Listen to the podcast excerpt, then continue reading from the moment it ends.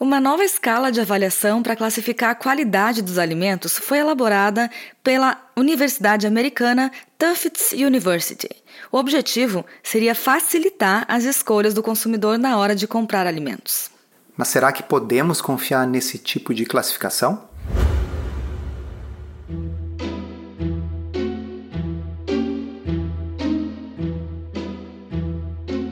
Comida sem filtro saúde, low carb, estilo de vida, evidências científicas e, claro, nossas opiniões. Toda semana um episódio novo e gratuito para você. Comigo, Dr. Souto. E comigo, Sari Fontana. Para ser avisado a cada novo episódio e receber as referências bibliográficas no seu e-mail, cadastre-se em drsolto.com.br/podcast. Você que está nos ouvindo sabe o que é Cheerios? Aquele cereal redondinho com furo no meio. Deixa eu ler para vocês a composição desse negócio. Primeiro ingrediente é farinha de milho integral. Depois, farinha de trigo integral, farinha de arroz integral e farinha de aveia também integral. Açúcar, semolina de milho, farinha de arroz, farelo de trigo e 3% de mel, seguido por xarope de glicose, minerais, xarope de açúcar, oleína de palma, sal, açúcar caramelizado e vitaminas. Que beleza! Hum, parece gostoso. Muito bem, a Tufts University, capitaneada pelo Dr. Darius Mozafarian, aquele que a gente citou em um episódio prévio, que eu comentei para vocês que ele me disse anos atrás no Twitter numa mensagem pessoal que não se deveria comer carne vermelha, de modo que eu já sei o viés pessoal dele, aquilo que ele pensava antes de produzir esse score. Pois bem, eles produziram um novo score para classificar os alimentos, o Food Compass Score. Em português seria algo como score da bússola alimentar, a bússola que nos guia né, no caminho da escolha. Entre aspas, 54 atributos são pontuados em nove domínios relevantes para a saúde: proporção de nutrientes, vitaminas, minerais, ingredientes alimentares, aditivos, processamento, lipídios específicos, fibras e proteínas e fitoquímicos. Fecha aspas. De acordo com essa nova classificação, os alimentos são classificados desde 1, que seria a pior coisa, até 100, que é o alimento mais saudável possível. E o score foi publicado na revista Nature Foods. E por que, que a gente começou esse episódio falando do Cheerios? Porque quando a gente olha a classificação dos alimentos, de acordo com essa escala, acontecem coisas que vocês não vão acreditar. Sabe qual que é a classificação desse negócio? 94. Sério. 94 de uma escala que vai de 1 a 100 significa que o Cheerios é o alimento perfeito? Já os ovos? Adivinha qual a classificação? 39. Oi? Carne vermelha então? 24. Peraí, deixa eu ver se eu entendi. Significa que carne é muito pior que Cheerios, aquele negócio abominável que tem uma mistura de farinhas de amido e açúcar de várias fontes, é isso mesmo? É incrível, né? E de acordo com esse score, batatas fritas são melhores do que fígado, por exemplo. Leite de amêndoas tem score 86 e spoiler, pessoal, amêndoas não são mamíferos, elas não produzem leite. Mas a coisa que produz leite, vaca, o leite normal, o leite integral, tem um score 49. Relembrando, leite de amêndoas 86, leite integral 49. Mas não para por aí o show de horror, porque abacaxi em calda, pessoal, aquele na calda de açúcar, tem um score de 51, melhor que carne, né? E melhor que leite. Cheerios muitas pessoas conhecem porque está disponível no Brasil, se encontra nas prateleiras. Existe um outro negócio parecido no mercado norte-americano, chama Lucky Charms eles são parecidos com os Cheerios, porém eles vêm em cores fluorescentes, assim, bem naturais, coisas como rosa-choque, azul, né? coisas que a gente encontra na natureza, tô brincando. E qual é a composição dos Cheerios? Aveia integral, açúcar, amido de milho, amido de milho modificado, xarope de milho e dextrose. Ou seja, é basicamente glicose, açúcar, glicose, glicose, açúcar, açúcar. Desesperador e pensar que isso é destinado ao público infantil pela atração das cores, né? Pois é, e esse Lucky Charms colorido e que é basicamente açúcar com amido ganhou um score de 60, comparado com carne moída que é 26? Bizarro.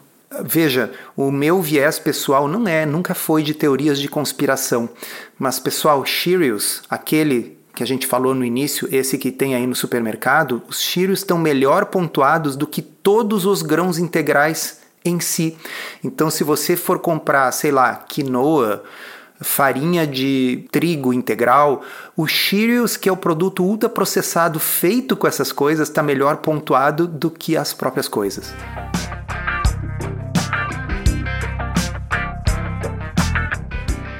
Nós vamos tentar explicar então para o pessoal que está nos ouvindo como que a indústria conseguiu fabricar um negócio que tem um score de 94 segundo essa escala. Como que esse Cheerios conseguiu essa nota? Pois é, Sari, você que já trabalhou muitos anos na indústria pode comentar com toda a propriedade que o fato é que, seja lá qual for o sistema de graduação de score que é utilizado, a indústria vai saber instrumentalizar esse score a seu favor. Né? Como, é que, como é que funciona isso?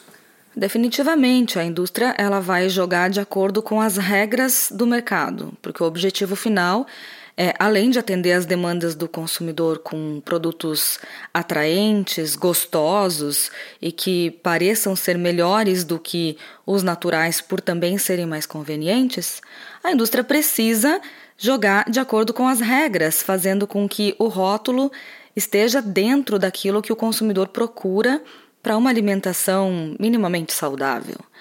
E se a classificação for simplesmente baseada nesse tipo de regra, que parece ter sido feita por um robô, assim, que combina vitaminas, sejam elas provenientes de coisas naturais ou artificiais, e ignora praticamente né, o grau de processamento, o céu é o limite. Isso aí, então eu vou dar uma interpretação para vocês de como é que o Cheerios conseguiu ter um score em 94.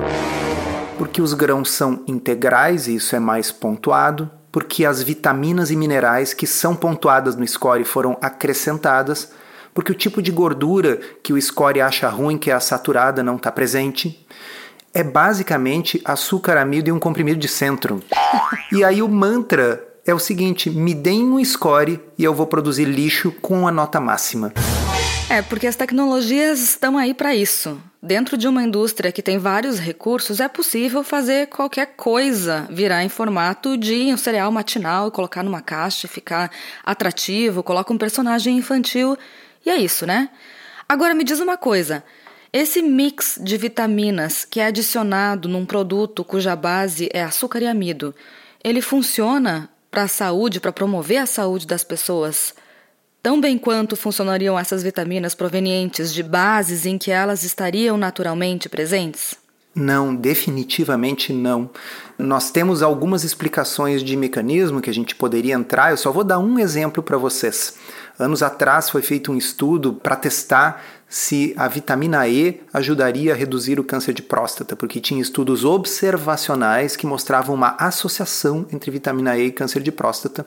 Resulta que os indivíduos que foram randomizados para receber suplementação de vitamina E tiveram mais câncer de próstata e não menos.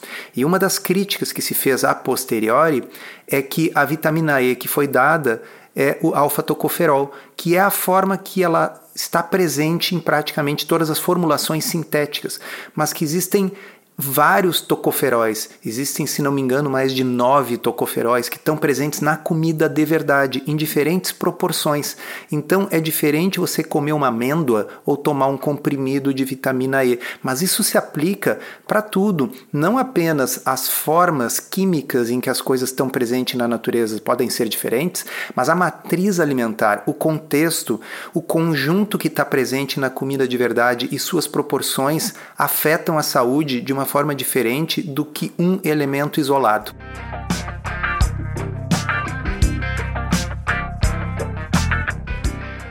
Então, um recado aqui para quem tem filhos pequenos em casa, pais e mães, quando encontrarem esse tipo de alegação nos produtos do supermercado, rico em vitaminas, rico em minerais, você pode apostar que são essas vitaminas adicionadas artificialmente. E apesar de eu não gostar desse medo que as pessoas colocam aí nas pessoas, um medo exagerado em tudo que é artificial, nesse sentido, isso é importante que seja levado em consideração. É diferente sim você ter vitaminas artificialmente adicionadas.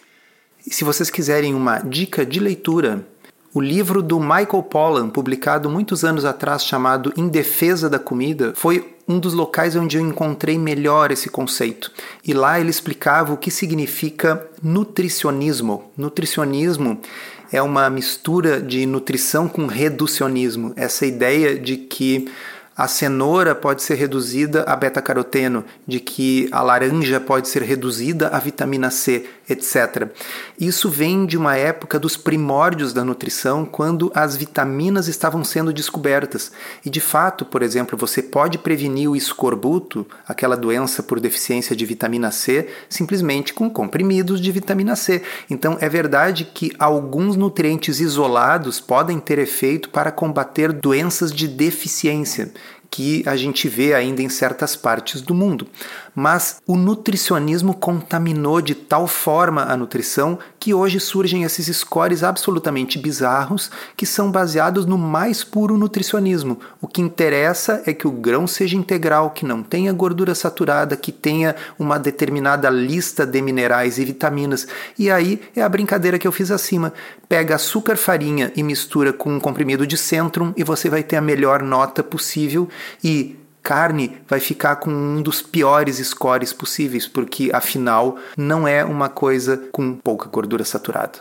E olha só, a indústria não tá para brincadeira, porque a venda de alimentos saudáveis, segundo uma matéria da CNN Brasil, bateu 100 bilhões de reais em 2020 em meio à pandemia. Foi a maior cifra para essa categoria de alimentos desde 2006, quando o segmento começou a ser monitorado pela consultoria Euromonitor Internacional. Saudável aqui deve ser lido como ironia, tá? que na verdade o consumidor médio tem grande dificuldade em interpretar essa definição de saudável. Existe uma grande confusão, as pessoas não sabem muito bem o que, que é ser saudável, como fazer escolhas de alimentos saudáveis. Tem muita gente que quer melhorar a saúde, que quer fazer escolhas melhores, mas acaba se confundindo e está ali no mercado com aquele monte de coisa colorida e acaba se perdendo. Então, é por isso que essas embalagens são de fato perigosas. Inclusive, esses dias eu fiz uma postagem no Instagram fazendo um pouco de graça disso, mas para chamar a atenção. Eu estava num café e lá tinha um menu com os itens que eram marcados como saudáveis. Alguns eram sem lactose, outros eram sem glúten, outros ainda eram veganos. E quando eu fui ver um que tinha todos os três selinhos, era qual? Batata frita. Porque pensem, pessoal, batata frita tem glúten? Não. Batata frita é vegano? É, é óleo vegetal e batata. E por fim, batata frita não é um laticínio, portanto não tem lactose. E obviamente, batata frita não é uma coisa saudável. Então é natural que as pessoas se percam, porque as pessoas, como você disse, Sari, estão tentando fazer o certo. Mas é realmente confuso se você cai na falácia do nutricionismo. E a gente não está querendo dizer aqui que a única coisa saudável que existe é low carb. Está longe disso. O que a gente está querendo dizer é que existe grande confusão do público geral quando olha esse tipo de score, esse tipo de selo em algum cardápio, em alguma embalagem, porque parece que é uma credencial de saudabilidade, independente de qual for o objetivo da pessoa. Para quem não está muito atento, isso confunde sim. É claro que para um celíaco vai ser muito útil um alerta de presença ou ausência de glúten. A gente não está desmerecendo isso. Aqui o comentário é realmente para alertar que nem tudo aquilo que aparece com uma credencial de livre de é sinônimo de saudável ou bom para você. Para você que gosta do formato em áudio e quer um guia completo para desvendar a dieta low carb, conheça o Pod Curso Low Carb da teoria à prática. São mais de 20 horas de conteúdo exclusivo para ouvir onde e quando quiser. Se você precisa de um verdadeiro passo a passo para emagrecer e transformar sua saúde, ele é para você. Chega de dúvidas e frustração. Agora é hora de ver resultados. Vem com a gente aprender tudo sobre low carb da teoria à prática. Acesse drsolto.com.br barra podcurso. E ainda sobre esse assunto, eu li essa semana uma matéria que me deixou bem incomodada. Por quê? O McDonald's, sabe o McDonald's? Pois é. O que, que estão fazendo? Estão testando hambúrgueres da Beyond, sabe aquela Beyond Meat, Impossible Burger, coisas assim? Eles estão fazendo hambúrgueres, gente, com ingredientes vegetais, incluindo ervilhas, arroz e batata. E a empresa diz que vai também ampliar a linha McPlant. Putz, McPlant. Pois é. Para incluir versões vegetais de frango, porco e ovo. É isso mesmo, você não entendeu errado. O McDonald's está fabricando frango, porco e ovo feito de vegetais. Uhum. E diz ali, em fevereiro, a Beyond fechou parceria com a Yum Brands, que inclui a KFC, Pizza Hut e Taco Bell. Já a concorrente Impossible Foods, por sua vez, tem negócios com a Burger King, Starbucks e White Castle. Só pode sair coisa boa daí, não? Só pode sair coisa boa daí. Mas, pessoal, tirando a brincadeira, vocês têm alguma dúvida que nesse score da Tufts University, o score do Big Mac vai melhorar quando ele for feito com hambúrguer baseado em plantas ou o Mac Chicken vai melhorar quando ele for feito com frango baseado em soja e arroz? Não só a classificação nessa escala vai melhorar, como certamente a margem para esses fabricantes, porque vegetais são mais baratos do que carnes.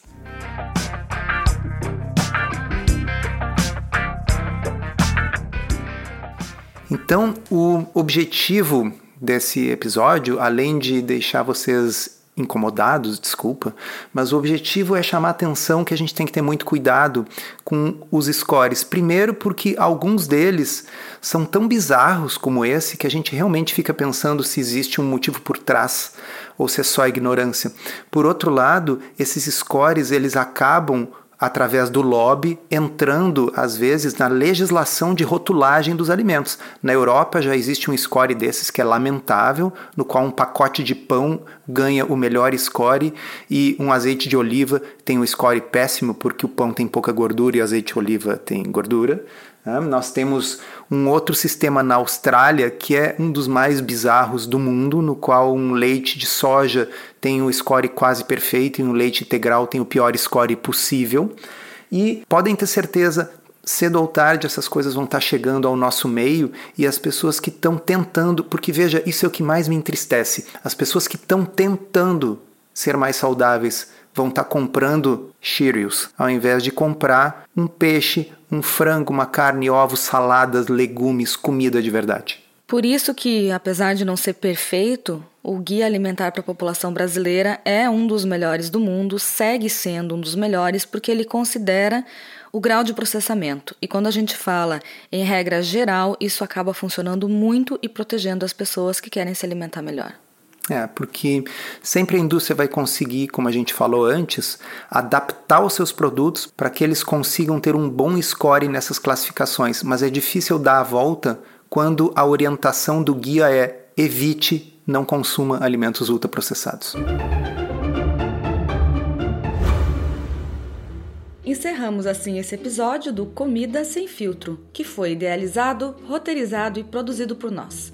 Se você gostou, divulgue para os seus amigos e inscreva-se na sua plataforma preferida para não perder nenhum episódio.